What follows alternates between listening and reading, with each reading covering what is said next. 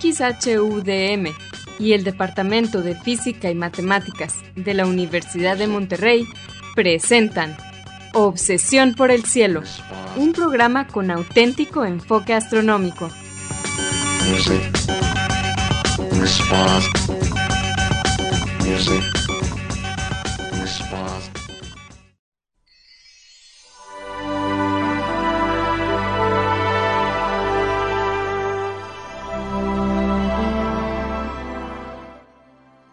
Muy buenas tardes, sean todos bienvenidos a Obsesión por el Cielo, el único programa con enfoque astronómico y de exploración espacial en la ciudad de Monterrey y en la República Mexicana.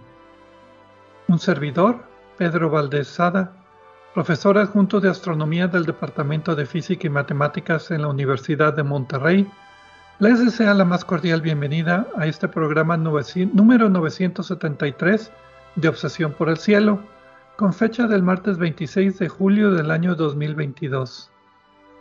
En este programa comentaremos y pondremos en perspectiva algunas de las noticias que se relacionan con el estudio del universo y con la exploración del espacio que se dieron a conocer en estos últimos días. Y para esto quiero darle la bienvenida a mi coanfitrión Edgar Armada. Muy buenas tardes.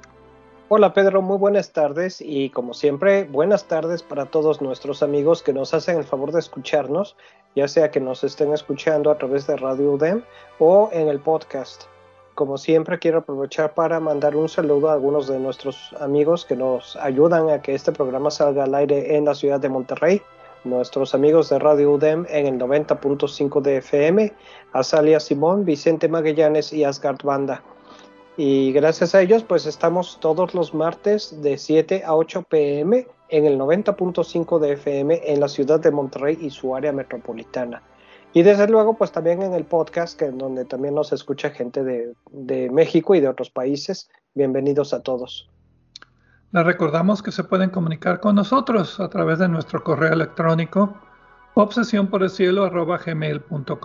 Obsesión por el cielo en minúsculas, sin acentos ni espacios. También nos pueden dejar preguntas, comentarios o sugerencias en nuestra página de Facebook, Obsesión por el Cielo, o en nuestra cuenta de Twitter, arroba o por el cielo. Si quieren escuchar programas anteriores, lo pueden hacer visitando nuestra página de internet, obsesiónporelcielo.net, donde encontrarán las ligas de cada programa, que como decía Edgar, se almacena y se, en formato de podcast y se distribuye gratuitamente a través de nuestro sitio de hospedaje de podcast de Podbean. También en obsesiónporelcielo.net van a encontrar cuatro audios que titulamos Un paseo por el cielo. Esta es una serie de cuatro audios que auspiciados por la Unión Astronómica Internacional que nos permiten conocer las constelaciones, su mitología y los objetos de interés dentro de ellas. Y la idea es que se escuchen mientras se está observando el cielo nocturno son cuatro, una para cada estación del año. Bien, Edgar, ¿cuáles fueron las noticias de esta semana para Obsesión por el Cielo? Eh, Pedro, en el programa de hoy vamos a hablar de un agujero negro inactivo que se detectó de un modo bastante inambiguo en una galaxia cercana. Ahorita vamos a decir de qué se trata esto de un agujero negro inactivo y por qué son difíciles de detectar. Y también en la segunda parte del programa vamos a hablar de un interesante método para identificar compañeros en estrellas variables cataclísmicas y vamos a tener una entrevista con el doctor Carlos Chávez, que es el autor principal del artículo publicado en las noticias mensuales de la Real Sociedad Astronómica. Pero como siempre vamos a comenzar el programa con la sección habitual, Explorando las Estrellas con Loni Pacheco. En esta sección, Loni, que también es anfitrión del canal de YouTube de Cielos Despejados, nos platica sobre los eventos astronómicos más vistosos que podremos observar en el cielo durante la siguiente semana. Adelante, Loni.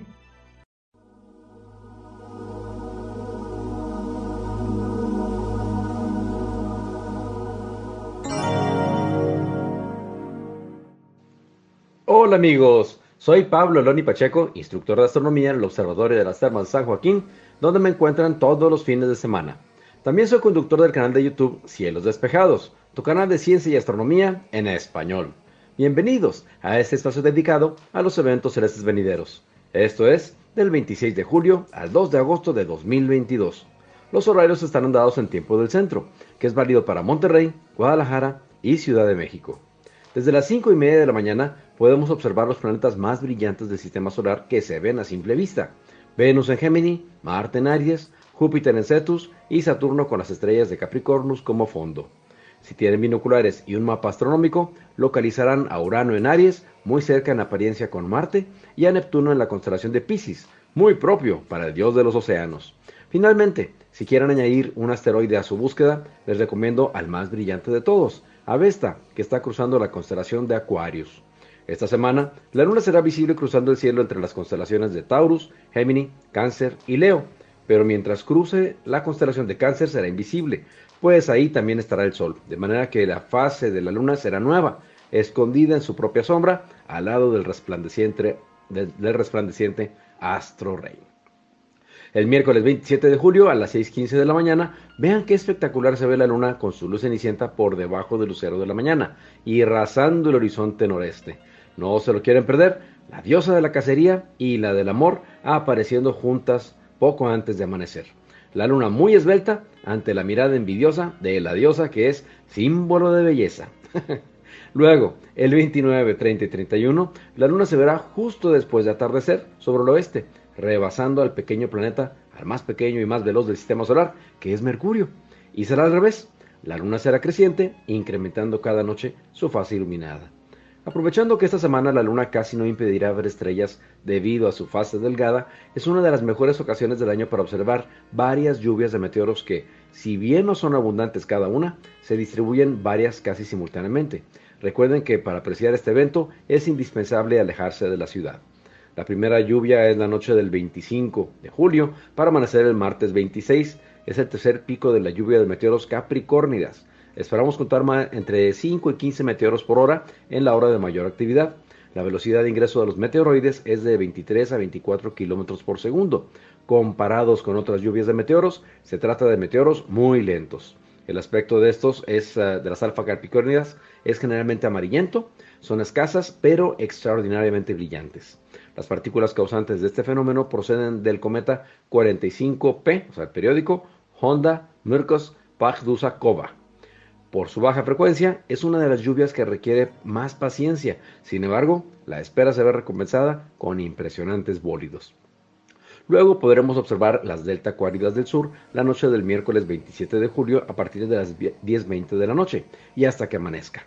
Esperamos contar entre 10 y 20 meteoros por hora en la hora de mayor actividad, los meteoroides amarillentos ingresarán a 41 km por segundo. La mayoría son tan débiles que, a diferencia de otras lluvias, se pueden ver más meteoros en binoculares o telescopios de campo amplio. Los meteoroides, es decir, las partículas causantes de este fenómeno, proceden de cometas desintegrados de la familia Marsden y Crash, del cometa 96, el periódico Match-Holes. Finalmente, si observan algún meteoro desde que anochece el miércoles 27 de julio y en la madrugada del jueves 28, y no es acuárida ni capricórnida, es posible que se trate de la lluvia de meteoros Piscis austrínidas. Esta lluvia ofrece típicamente una frecuencia de 5 meteoros por hora, viajando 35 kilómetros por segundo. La luna será nueva el jueves 28 de julio a las 12.55, casi una hora después del mediodía. En tiempo universal, la fase nueva de la luna acontecerá el 28 de julio a las 17.55 horas. Mi fanpage en Facebook es Diagonal Divulgador de Astronomía, seguido y sin espacios. Les recomiendo también darse una vuelta por la página de la Sociedad Astronómica de Monterrey. Los espero la próxima semana en Explorando las Estrellas con Loni Pacheco. Yo como siempre agradezco su amable atención y les deseo cielos despejados.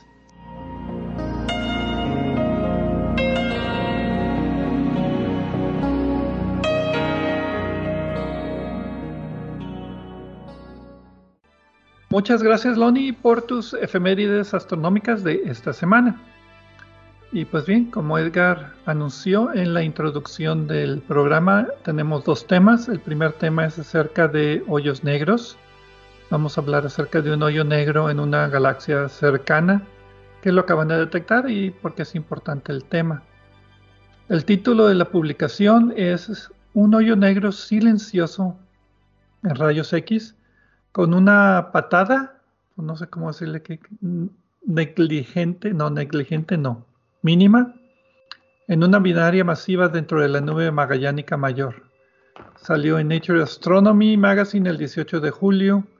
Los autores son Tomen Shenar, Hugh Sana, Laurent Mahy y otros 35 autores de la Universidad de Ámsterdam, del eh, Centro de Astrofísica de Harvard Smithsoniano, Universidad de Bonn, el Observatorio Europeo del Sur y algunos otros lugares también. Y básicamente lo que los autores hacen es presentar evidencias de un hoyo negro que ellos encontraron. Es un hoyo negro de masa estelar, pero lo encontraron orbitando una estrella masiva en la nube magallánica mayor. Esa es una galaxia vecina a la nuestra que está a 160 mil años luz de distancia. Pero lo interesante es que este hoyo negro no emite rayos X. Y, tratándose de galaxias, cualquier cosa que no tenga millones después de años luz es a la vuelta de la esquina. Exactamente. Entonces, eh, la forma de la órbita que calculan para el hoyo negro alrededor de la estrella y el hecho de que no está emitiendo rayos X, pues sugieren que es eh, un origen de hoyo negro que no viene de una explosión de supernova, y pues ahí está lo interesante, cómo se puede formar un hoyo negro, porque todo lo que sabemos es que los hoyos negros se formaban, se forman del colapso de una estrella al final de su existencia, una estrella masiva que explota como supernova dejando un hoyo negro como remanente.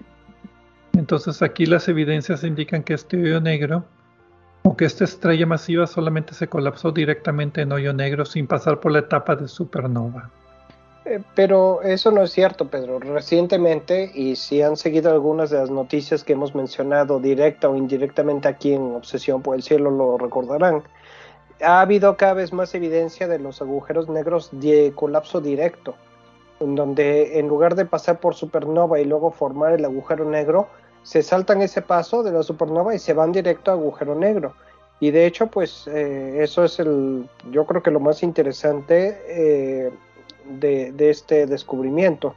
Y también me gustó la metodología, es sencilla pero elegante. Ahorita pues vamos a entrar en detalles de eso, ¿no? Pero pues como antecedente pueden buscar eh, programas aquí. En Obsesión por el Cielo tenemos varios de hoyos negros. En particular recomendaría el número 525, el 8 de octubre del 2013. Hablamos de tipos de hoyos negros, entonces vemos la distinción entre hoyos negros de masa normal, o sea, que salen de una estrella que explota, bueno, o que no explota, pero que forma un hoyo negro, contra los hoyos negros supermasivos o los hoyos negros primordiales. Estrellas masivas también les hemos dedicado programas porque estas estrellas masivas de más de 25 veces la masa del Sol pues tienen características especiales el programa 433, el 29 de noviembre del 2011, hablamos de esas estrellas masivas. Y pues obviamente la nube magallánica mayor, una de las galaxias satélites de la Vía Láctea, vecina nuestra, 160 eh, mil años luz de distancia, no millones. Está el programa 448, el 27 de marzo del 2012. Y sobre supernovas, que aquí pues todo se trata de que no fue una supernova, pero un programa de supernovas es el 526, el 15 de octubre del 2013. Eh, y pues bien. Pedro, antes de que vayamos a corte, eh, dos aclaraciones rápidas, o más bien complementar lo que tú dijiste y lo que yo dije. Ah, cuando hablamos de agujeros negros primordiales, estamos hablando de los que teóricamente, y esto es discutido por varios, pero bueno, se pudieron haber formado eh, antes de que se forman estrellas en el origen del universo. Eh, y la otra es que la evidencia de los agujeros negros de colapso directo, los que no pasan por una supernova, pero que tienen origen estelar, es una cosa reciente. Y ahora sí, Pedro, si quieres, pues vamos a corte y ahorita regresamos para platicar más a detalle de todo esto. Regresamos.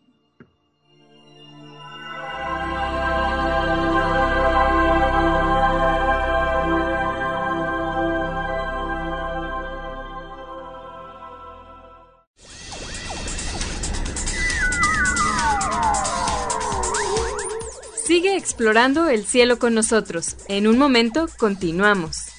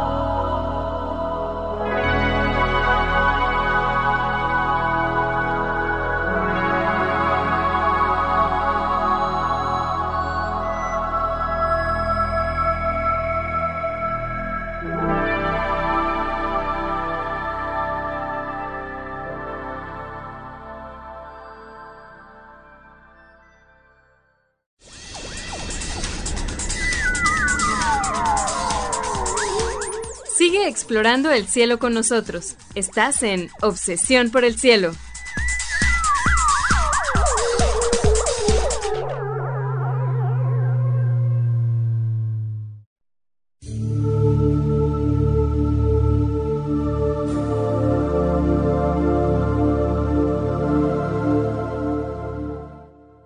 Regresamos a Obsesión por el Cielo con las noticias astronómicas de esta semana. En la primera parte del programa tuvimos las efemérides astronómicas cortesía de Loni Pacheco y comenzamos a hablar acerca de un hoyo negro que fue encontrado en la nube magallánica mayor, cuya circunstancia indica que no provino de la explosión de una supernova, sino de un colapso directo de una estrella masiva que pues eh, hay ciertas ideas últimamente de que eso sucede, pero yo digo que son evidencias circunstanciales, no necesariamente directas, pero bueno. La mayor parte de las cosas en la astronomía es circunstancial inicialmente y ya después se comprueba. Me ganaste el comentario y además eh, la, evidencia no circunstancial es que viéramos uno que se forma de repente, ¿no? Eh, sí, exactamente, eso es lo que quiero ver. Yo quiero no es tan sencillo, Pedro. No se forman cada cinco minutos. Bueno, sí, pero no, no, no, no cerca. Bueno, ahorita, ahorita tengo más argumentos por el cual tengo un poquito de dudas, pero bueno, no soy experto en el tema. Eh, las observaciones se hicieron del telescopio Very Large Array, Very BLA, que es ¿cuántos telescopios están en Chile? Son cinco, ¿verdad? Como de 8 metros, ahí no me acuerdo exactamente. Espérame, el BLA es de Nuevo México, ¿no? BLT, perdón, Very Large Telescope. Eh, ah, sí, ok. Sí, dije mal, dije mal. Sí, se parecen, pero no son lo mismo. Este es un estudio de seis años, un estudio espectroscópico, o sea, toma la luz de la estrella y la divide en sus colores para ver líneas de absorción eh, de más de mil objetos en las nubes, magallánicas, como están en el hemisferio sur. Es un, es un estudio de, pues de largo tiempo, seis años es bastante, en el cual están básicamente observando todas las estrellas de forma espectroscópica, buscando señales precisamente de, de hoyos negros. Y de todos estos objetos encontraron exactamente uno, que es este objeto. Eh, perdón, eh, quería aclarar eh, por la confusión del telescopio. El BLT es un telescopio óptico. Sí. Y para este, el BLA sí es un radiotelescopio. Para este estudio utilizaron seis años de observaciones de la nebulosa de la tarántula con un instrumento que tiene varias eh, fibras ópticas para, para, poder observar y obtener espectros de varios objetos al mismo, al mismo tiempo. Es un sistema interesante, muy interesante por cierto, podríamos hacer todo un programa de ese tema que se llama Flames, F-L-A-M-E-S. Pero pues nos salimos un poco del tema, Pedro, si quieres seguirle, nada más quería hacer la aclaración. Bueno, entonces básicamente estudian el espectro buscando evidencias de la presencia de hoyos negros eh, en esta nebulosa, que es una nebulosa de formación de estrellas, muy famosa, y sí es una de las pocas nebulosas que sí se parece a lo que se llama una tarántula. Y pues eh, sí, depende de qué tomes antes. Comparado con las demás. Ah, de acuerdo, de acuerdo, allí sí tienes razón. Es como las constelaciones, nada más Escorpión se parece a lo que dice que es. Sí, lo que me da lo que prueba que los sumerios, los babilonios y los griegos antiguos tenían licor potente, en mi opinión. Pero bueno, entonces los resultados, como decía, es que encontraron un solo objeto.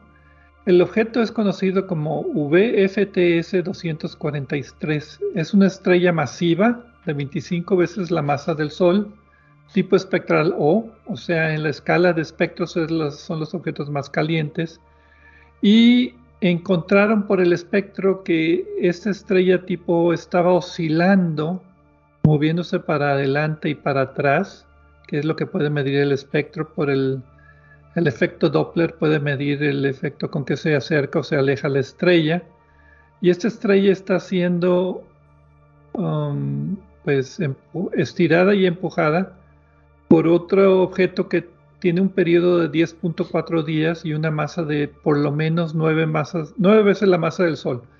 Yo viendo en el, en el resumen del artículo decía entre 7.2 y 10.1, vamos a decirle 9. Eh, sí, porque querían 32 dólares por el artículo, me dolió la cartera allí. Eh, y, ¿qué iba a decir? Ah, sí, en nada más en el resumen. Y lo interesante es de que la órbita es circular. Ahora bien, un objeto de nueve veces la masa del Sol debe ser observable. Si es una estrella normal, debe ser observable desde la Tierra.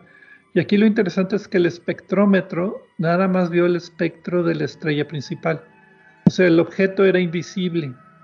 Exacto, es la cosa que, que tenemos, eh, resumiendo un poco los hechos, tenemos este sistema donde se detecta que hay una estrella eh, azul masiva eh, y también en el espectro vemos que las líneas del espectro de los colores de la luz se corren para un lado y para otro.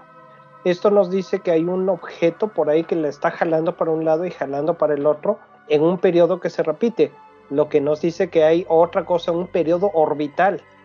Y al mismo tiempo en el espectro eh, cuando se quita la luz de la estrella, eh, de esta estrella, no aparece nada más. Bueno, sí apareció después algo más, pero básicamente nada más hay una estrella. No hay un objeto que se parezca a una estrella allí. Entonces el objeto que está jalando la estrella principal es invisible, pero por la cantidad, por el tipo de tirón, el tipo de jalón que le da y su periodo de, de órbita, concluyen que tiene entre 7 y 10 masas solares. Entonces, el objeto es un objeto masivo con una gran masa que no emite luz.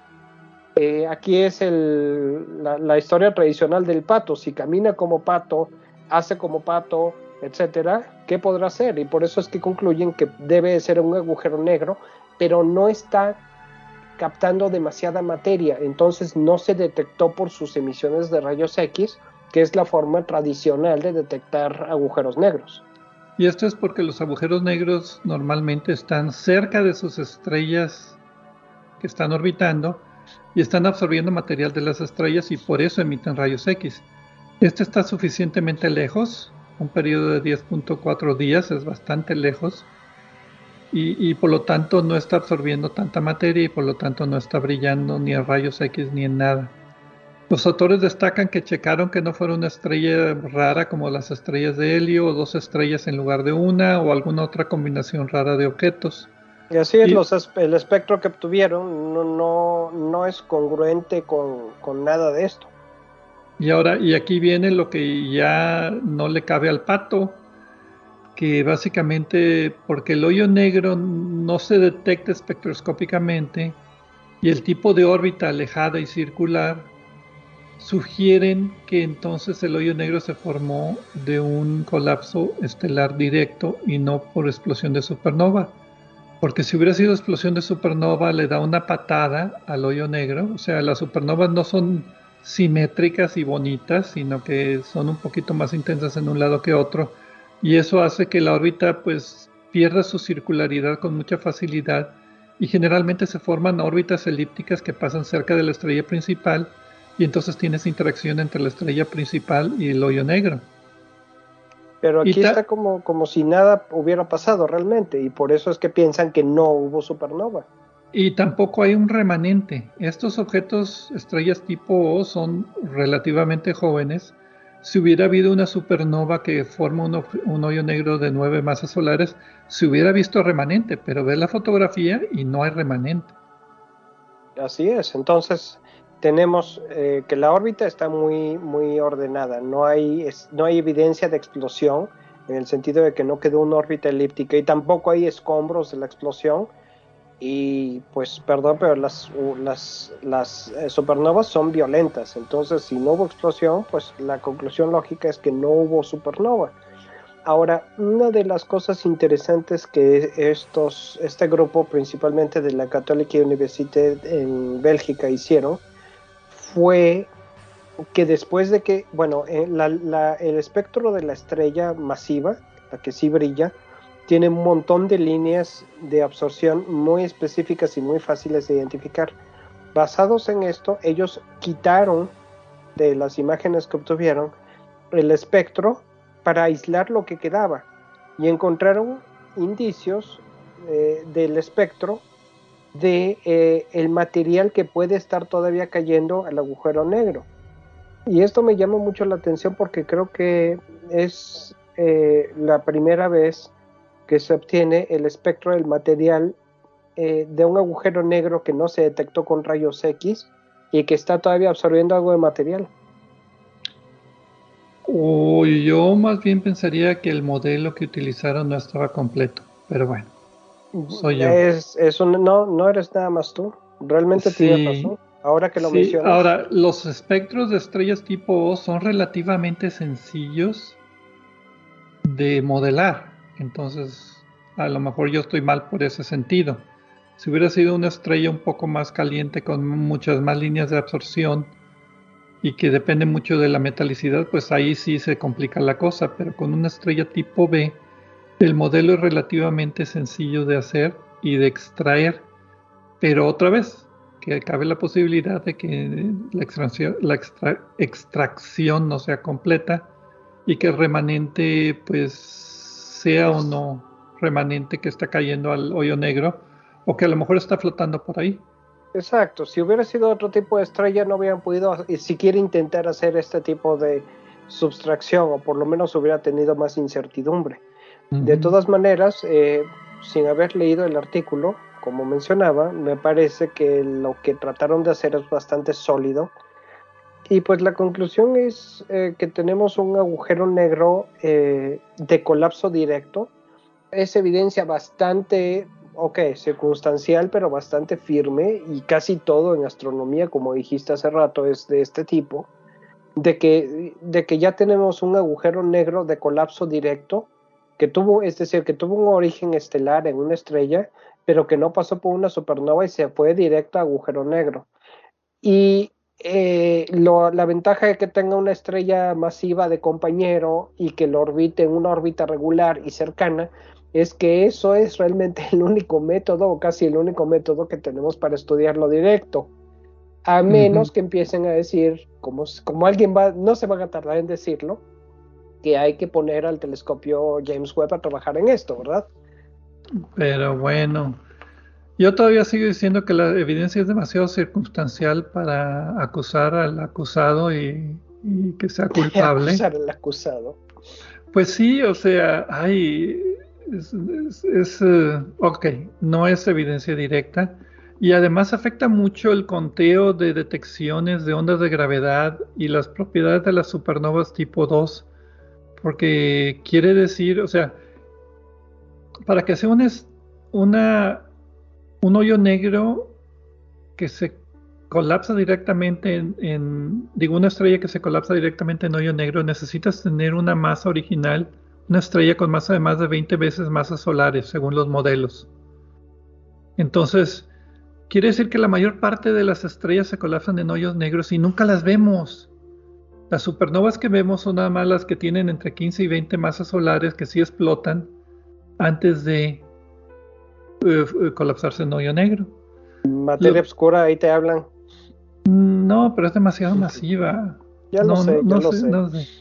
O sea, afecta demasiado el conteo de, o sea, la cantidad de hoyos negros que hay debido a las supernovas que observamos. Si existen estas supernovas, bueno, no supernovas, estos colapsos directos.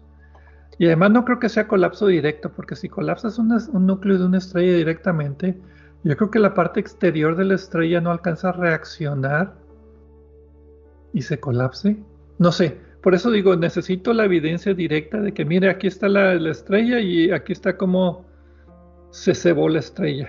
Si, si, esto fuera un programa policíaco, lo que necesitas es que el sospechoso dijera, sí, yo fui y ¿saben qué? Me gustó, ah, y quiero a mi abogado. No, yo quiero, yo quiero, ¿cómo se llama? Eh, eh, video de, seguridad monitoreando que, que, suceda el asesinato para poderlo creer. Está bien. Bueno, Pedro, pues a ver qué pasa con esto. Eh, obviamente hay, hay, implicaciones interesantes. la conclusión, mi conclusión es que los agujeros negros de colapso directo sí existen en cuanto a calidad, cantidad y otras cosas. Entiéndase, caracterización, el jurado todavía no regresa al juicio. Ok, pues bueno, yo, yo me reservo la explicación. Hasta después. Otra vez, evidencia circunstancial, pero bueno, ni modo, así soy. O estoy, estoy de ese humor el día de hoy. Vamos a una pausa y regresamos ahora a hablar de, eh, ¿qué es el siguiente tema? Variables cataclísmicas.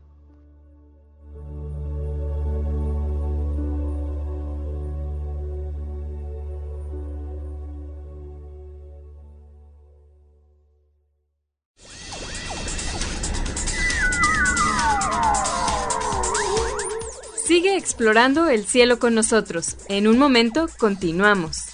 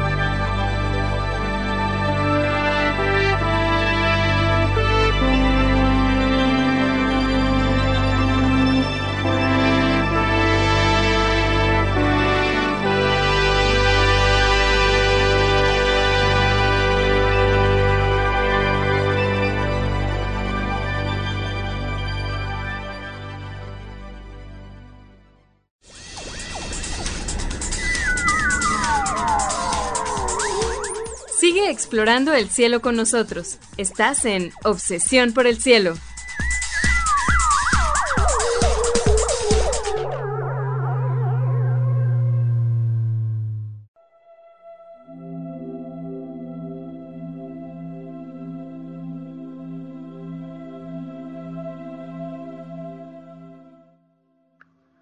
Regresamos a Obsesión por el Cielo con las noticias de la semana. Un servidor, Pedro Valdés y Edgar Armada, Hablamos en la segunda parte del programa acerca de un hoyo negro que encontraron en una galaxia vecina. Y en la primera parte del programa también cubrimos un poquito, bueno, presentamos ese tema aparte de las uh, efemérides astronómicas de Loni Pacheco.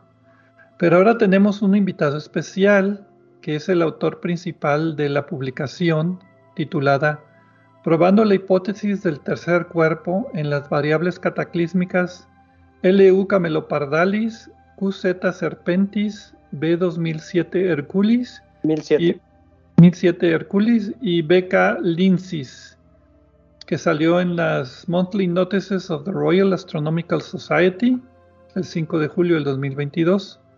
El autor principal es Carlos Chávez, tiene otros cinco coautores o seis. De la Universidad, eh, Carlos Chávez de la Universidad de Nuevo León, eh, Universidad Autónoma de Nuevo León. Universidad Autónoma de Nuevo León, ok, otros autores de la Universidad Autónoma de México y otros autores de eh, eh, la Universidad, eh, ¿cómo se llama? de Nueva York, Abu Dhabi, nunca la había escuchado. no, yo tampoco, por eso estoy dudando. La Universidad de Nueva, la New York University Abu Dhabi. Abu Dhabi Branch no, no sé exactamente de qué se trata esto, pero está en los Emiratos Árabes Unidos, como su nombre sugiere, en Abu Dhabi. Un autor de allí, este, Nikolaos eh, que sugiere que es griego. Ahora bien, los autores presentan un nuevo modelo computacional que explica las variaciones de largo periodo en el brillo de discos de materia en las... Uy, no, pues parece que aquí lo escribí como si fuera resumen de una, de una revista técnica. Básicamente lo que los autores hacen es ver estrellas variables cataclísmicas y el mismo autor les va a explicar qué es eso. Y la variación de brillo la explican con la presencia de un tercer objeto que perturba gravitacionalmente las órbitas de los componentes de la estrella variable.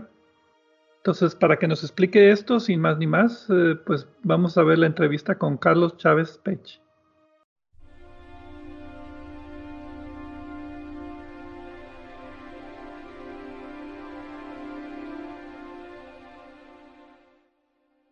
Pues bien, le damos la bienvenida a Carlos Chávez Pech, que es el autor del artículo que mencionamos eh, hace unos momentos acerca de cómo detectar otros objetos en estrellas que son variables cataclísmicas. Entonces, Carlos, bienvenido aquí a Obsesión por el Cielo. Muchas gracias por atendernos. Eh, te sí, ¿te podías presentar un poquito eh, cuál es tu fondo, qué te interesa de la astronomía, etcétera? Ah, sí, muchísimas gracias, eh, Pedro. Mi nombre es, bueno, Carlos Chávez Pech. bueno, principalmente yo me dedico a estudiar lo que se llama astronomía teórico-computacional, eh, que es básicamente utilizar eh, las observaciones que hacen eh, los astrónomos, como se llaman, observacionales, pero tratar de sacar modelos de, ello. Pero claro, yo siempre me he enfocado a trabajar en cosas que estén basadas en observaciones. O sea, de explicar cosas que ya se hayan observado. Pero tu herramienta principal es la computadora, entonces. Ajá, sí, la computadora y ecuaciones, pero principalmente, pues claro, la, computadora. ¿Y dónde trabajas actualmente? Ah, bueno, yo trabajo en la Facultad de Ingeniería Mecánica y Eléctrica en el CIDER de eh, la Universidad Autónoma de Nuevo León, la UANL. Y pues acabas de publicar en la Monthly Notices of the Royal Astronomical Society este artículo eh, interesante acerca de cómo utilizar estos cálculos computacionales para explicar ciertos eh, comportamientos en la curva de luz de estrellas variables. A ver, ¿nos podrías explicar un poquito acerca de qué fue lo que pasó aquí? Eh, sí, por supuesto. Bueno, este artículo eh, como bien lo señalaste, eh, fue publicado en la eh, Monthly Notices, que así le llamamos, en, digamos, los astrónomos, como nombre corto. esta publicación lo que hicimos es que tomamos observaciones que se hicieron de variables cataclísmicas, en particular cuatro variables cataclísmicas, las estudiamos, donde nosotros eh, eh, logramos explicar ciertas características que fueron observadas previamente. Entonces, en estas variables cataclísmicas se observó un eh, periodo muy largo. A ver, te puedo interrumpir tantito. ¿Qué es una variable cataclísmica? Ah, sí, por supuesto. Una variable cataclísmica es un sistema binario. Son dos estrellas. Sí, son dos estrellas que están girando ambas alrededor de lo que le, llamamos el centro de masa. Entonces, una de ellas es una estrella de color rojo eh, que le llamamos de secuencia principal. Esto quiere decir que es una estrella que tiene reacciones nucleares y por lo tanto es una estrella muy pequeña, de color rojo y eh, relativamente fría comparada con otras estrellas más masivas. Entonces, eh, un ejemplo de este tipo de estrellas es la estrella más cercana a nosotros, que es Próxima, Centauri es una estrella M, roja, y pequeña y poco masiva. Y por lo tanto también no, no emite mucha luz comparada con otras estrellas. Por otro lado, tenemos lo que se le conoce como una enana blanca. Una enana blanca es básicamente el centro de nuestro Sol. Entonces, si le quitas a nuestro Sol todas las capas y te quedas nada más con el núcleo o el centro, lo que queda es una enana blanca. Entonces, cuando nuestra estrella evolucione, y muera, lo que va a quedar es precisamente ese, ese núcleo, esa, esa enana blanca. Es lo que, le pasa al Sol, de hecho, que quede... Es, es, el cadáver de una estrella. Exacto, no es una estrella, sino el cadáver, una estrella. Ok, entonces estos sistemas tienen esta enana roja y esta enana blanca muy cerquita uno de otro, ¿verdad? Sí, están de hecho tan cerca uno del otro que la estrella eh, menos masiva, que es la de color rojo, o sea, la, la enana roja, pierde masa y de hecho se ve deformada. las estrellas de color rojo en estos sistemas no tienen forma de esfera, sino tienen forma como de gota de agua. Se ven deformadas y pierden la estrella de color rojo, pierde masa eh, y esta masa, que es gas, como todas las estrellas, este gas eh, se, va, se cae eh, a la otra estrella, a la enana blanca pero no, no puede caer directamente porque pues el sistema está girando y entonces lo que tiende a hacer es a formar un disco, un disco de acreción, un disco de gas alrededor del objeto que le llamamos el objeto compacto, que es la enana blanca. Ok, ¿por qué se le llaman variables cataclísmicas? Eh, se les llama variables cataclísmicas porque la mayoría de las estrellas, incluyendo nuestro Sol, eh, las estrellas no son variables. O sea, la cantidad de luz que nos llega eh, es más o menos la misma. Entonces, cuando tienes un sistema o una estrella o un sistema como este, que es un sistema binario, donde sí está variando la cantidad de luz, se puede deber a diferentes eh, orígenes. En el caso de un sistema binario es porque como tienes dos estrellas, pues están girando, ¿no? Alrededor del centro de masa. A veces puede llegar una a tapar parcial o totalmente a la otra, y entonces la cantidad de luz que nos llega, eh, hay una disminución. O sea, lo que se llama un, un tránsito, ¿no? Que sería una variable eclipsante. Eclipsante, exactamente. Y estas son cataclísmicas. ¿Qué, tiene de cataclismo? Suena así muy, muy ominoso. Sí, eh, lo que pasa es que dependiendo del sistema del que estemos hablando y del periodo, estos sistemas pueden llegar a tener, eh, ¿cómo se llama? Eh, pueden llegar a aumentar su luminosidad eh, muy considerablemente debido a que en el disco puede llegar a haber reacciones nucleares o en el, más en particular en la enana blanca. O sea, en el ah, fricción. Y entonces la enana blanca empieza a acumular, acumular masa, acumular masa y en algunos casos, algunos casos puede llegar a, suceder que eh, haya tanta masa en la enana blanca que momentáneamente por un periodo corto se encienda las reacciones nucleares pero como no tiene las otras capas como nuestro Sol, entonces la luminosidad puede llegar a aumentar mucho. De hecho, es un origen para, eh, para estrellas tipo eh, supernova o novas también. Ok, pero estas que estamos hablando aquí no tienen ese efecto, son más o menos calmaditas. E, exactamente, son calmadas, lo cual significa que el disco de manera periódica puede eh, aumentar su luminosidad y luego disminuirla, aumentarla y disminuirla, pero de manera periódica. O sea, en vez de hacerlo de un jalón, lo van haciendo eh, poco a poco y por lo mismo no, no son tan catastróficas, ¿no? Pero aún así ah, se llaman variables cataclísmicas. Se les sigue llamando así, pero pues bueno, estas no son escandalosas en ese sentido. Sí, exactamente. Entonces, ahorita mencionabas que el disco es el que varía, o sea, ¿no alcanzas a ver la estrella ni la enana blanca? Eh, no, en estos sistemas, como bien lo señalas, Em, la estrella M es muy poco brillante. Eh, la enana blanca también es muy poco brillante, pero el disco, el disco que se forma alrededor de la enana blanca es, es muy brillante por, debido a que el gas se está friccionando. Eso hace que el disco sea por mucho la parte más brillante del sistema, de este sistema de variables cataclísmicas. Y dices que varía de una manera periódica. ¿Y eso cómo puede, no sé, sugerir la presencia de un tercer objeto en el sistema? A ver, eso fue ya el meollo del artículo.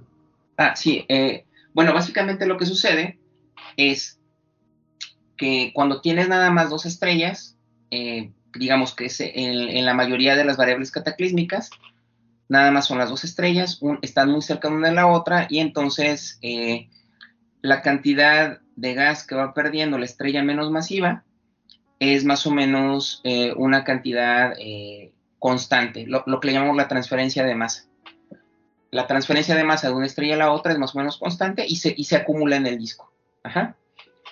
Ajá. Pero eh, puede, si, si tuviéramos un tercer cuerpo, que es lo que nosotros estamos proponiendo para explicar el periodo, el, el periodo muy largo, que se observa en estas cuatro variables cataclísmicas, pues lo que estaría sucediendo es que el tercer cuerpo eh, estaría perturbando a las dos estrellas y entonces a veces las dos estrellas están ligeramente más cerca y a veces están ligeramente más lejos de la distancia a la que normalmente estarían, que sería eh, relativamente constante, digamos, si nada más estuvieran solas. Ok, entonces la presencia de este tercer objeto perturba gravitacionalmente la enana blanca y la enana roja. Eso hace que cambie la cantidad de materia que se transfiere y eso hace que cambie el brillo del disco. Básicamente es lo que estoy entendiendo. Sí, exactamente. Eso es lo que estaría pasando. ¿Y cómo lo modelaron?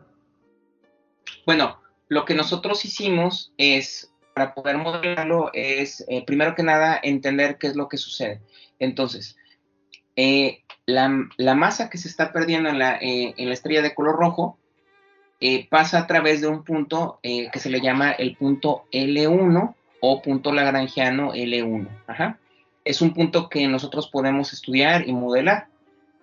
Entonces, utilizando ese punto L1, cuando eh, que está definido para estas dos estrellas, cuando hay un tercer cuerpo, el punto L1 eh, a veces se, está moviendo debido al tercer cuerpo, a veces más cerca de la estrella de color rojo, a veces más cerca de la estrella de color blanco, y eso eh, modula la transferencia de masa de una estrella a la otra.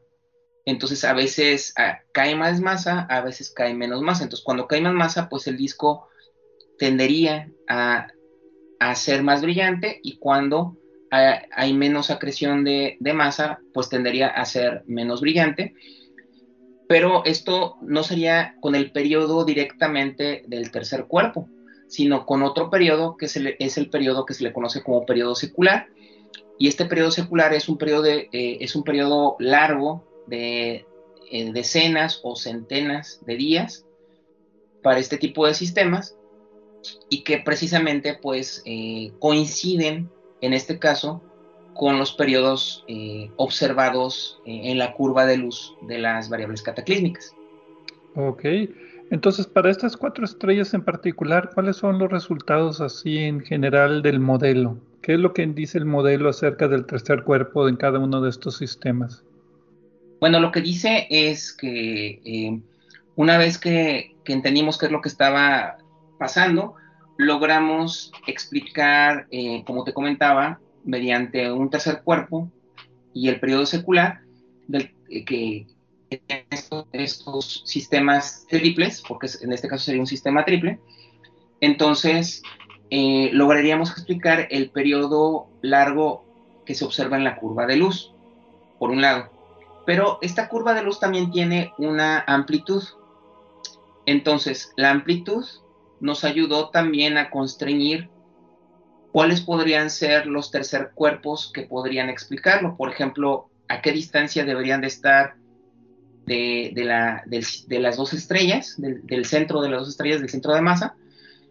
Y por otro lado, también eh, la masa de este tercer cuerpo, cuál debería de ser, para poder explicar eh, esos dos parámetros. Entonces, nosotros podemos constreñir la distancia a la cual puede estar eh, el tercer cuerpo del centro de masa de la binaria y también eh, cuál, es, cuál, es, la masa de ese tercer cuerpo. Y las masas y distancias que obtienen son razonables, o sea, no son ni muy grandes, ni muy masivos, ni muy lejanos. Sí, exacto. Logramos encontrar que, eh, digamos, están, el tercer cuerpo estaría como tres veces la distancia o tres veces la separación que tienen estas dos estrellas. O sea, si están a una, cierta distancia, pues como tres veces más lejos debería estar el tercer cuerpo, cuatro veces, cinco veces más o menos de ese estilo. O sea que estarían relativamente cerca de las estrellas, este, este tercer cuerpo, por un lado. Y la otra, las masas que logramos encontrar, eh, había diferentes, eh, dependiendo, o sea, como son cuatro sistemas, encontramos diferentes rangos. Entonces, eh, había alguna, un tercer cuerpo que tiene 148 veces la masa de Júpiter, otro que tiene 97 veces la masa de Júpiter, eh, y esto corresponde a eh, lo que conocemos como eh, enanas marrón. Ajá. O sea, que pequeñas, con reacciones nucleares a lo mejor, pero que a lo mejor que no duran mucho tiempo, en el caso sobre todo de 97 masas de Júpiter. El 148 masas de Júpiter ya es prácticamente una estrella M, ¿no? Una estrella roja. Pero hay dos casos que son los casos, digamos, de más interés para nosotros y también este, eh, para el público en general, porque estas dos estrellas, una tiene 88 masas de Júpiter, que estaría en el límite entre planeta y enana marrón, y otro que tendría .63 masas de Júpiter, que ese sí estaría dentro totalmente de lo que se considera como un planeta. Ok. Muy bien, y nos queda un minuto, no sé si quieres agregar algo acerca del artículo en particular que no hemos cubierto. Bueno, eh, básicamente nada más para platicarles que pues es, este eh, método eh, lo estamos proponiendo como un método para poder detectar cuerpos, o sea, un tercer cuerpo alrededor de este tipo de sistemas especiales que son sistemas variables cataclísmicas, incluyendo también planetas. Entonces, estábamos proponiéndolo como un, posible método para detectar planetas, pero claro, nos falta, ahorita serían candidatos serían eh, estos dos planetas, estos dos sistemas, en particular QZ Serpentis y B Calensis serían candidatos eh, a, planetas. Nos faltaría que un tercer, o sea, perdón, que un segundo eh, método, por ejemplo, ya sea velocidad radial o el método de tránsito, nos confirmara que sí, sí es un, un método para detectar planetas. Entonces eso, es como investigación que podremos hacer a futuro. Muy bien, bueno, pues eh, muchas gracias Carlos por explicarnos el, artículo. La verdad muy interesante y pues esperamos tenerte aquí en Obsesión por el Cielo como invitado otra vez si nos permites. Sí, por supuesto y muchísimas gracias este Pedro por haberme invitado y, y, pues eso, de hecho es la primera entrevista que tengo y me da mucho gusto que sea contigo. Qué bueno, muchas gracias y hasta la próxima. Hasta la próxima.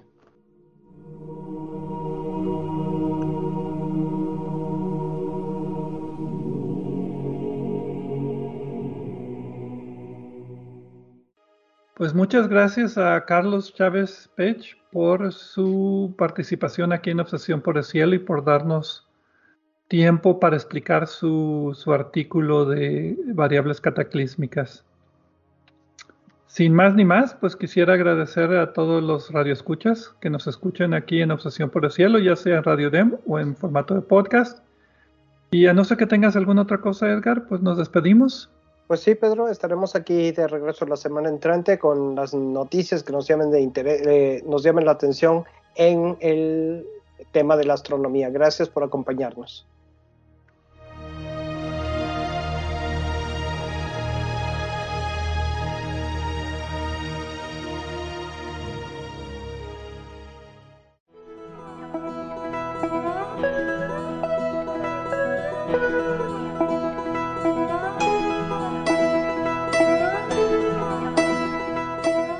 Les recordamos que a través de nuestra página en Facebook de Obsesión por el Cielo pueden encontrar vínculos a sitios con más información sobre el programa de cada semana. También pueden sugerir temas, hacernos preguntas de astronomía y encontrar los podcasts de cada programa. Gracias por acompañarnos en una edición más de Obsesión por el Cielo.